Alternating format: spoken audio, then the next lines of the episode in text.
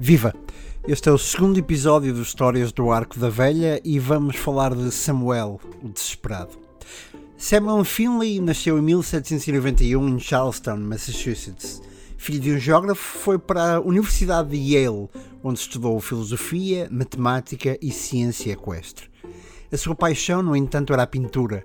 Foi assim que, com 20 anos, partiu para a Inglaterra, para estudar pintura durante 3 anos na Royal Academy de Londres, foi bastante apreciado como um neo-renascentista e, ainda novo, produziu a sua obra mais conhecida, o Hércules Moribundo.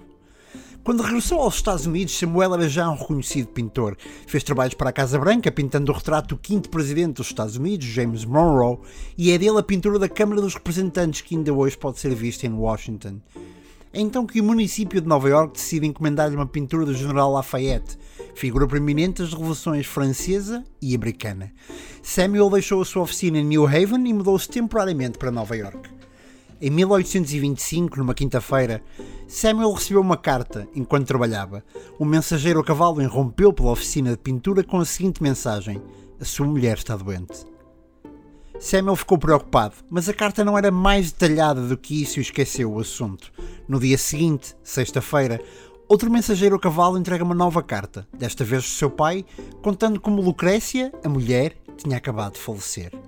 Samuel largou tudo, deixou o quadro a meio e cavalgou tão rápido quanto podia desde Washington até New Haven. Quando lá chegou, já não foi a tempo de ver a sua mulher. Lucrécia tinha sido enterrada havia dias.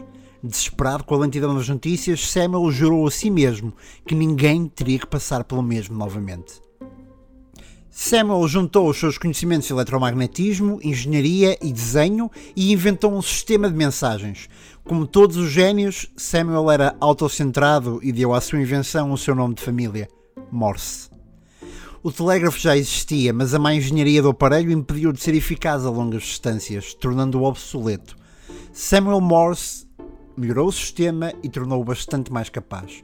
O problema é que, como não foi o primeiro a inventar a máquina, Morse não era reconhecido como o criador do telégrafo. Isto enlouqueceu. Numa carta escrita a um amigo em 1948, Morse dizia: Não faço mais nada a não ser defender-me constantemente do maior grupo de piratas que já conheci. Todo o meu tempo é gasto a provar que eu sou o inventor do telégrafo eletromagnético. De facto, Morse tinha patenteado o sistema antes de toda a gente, tinha tornado a máquina possível e ainda fora o criador do código que viria a ser universalmente utilizado, mas era constantemente ignorado pelos seus pares. No tribunal perdeu imensas batalhas contra os tais piratas de que falava. Na Europa, o pintor cientista era reconhecido, nos Estados Unidos não. Isso magoava-o. O seu legado no mundo seria intocável, mas Morse precisava de reconhecimento em vida para sentir que ele próprio honrara a vida e a memória de Lucrécia. Durante 40 anos, Morse lutou por esse reconhecimento. Só chegaria uns meses antes da sua morte, em forma de estátua em Nova York, e já sete anos depois de morrer, quando foi incluído na nota de 2 dólares americana. É irónico que o homem que nos permitiu trocar mensagens rapidamente tenha esperado 79 anos pela sua.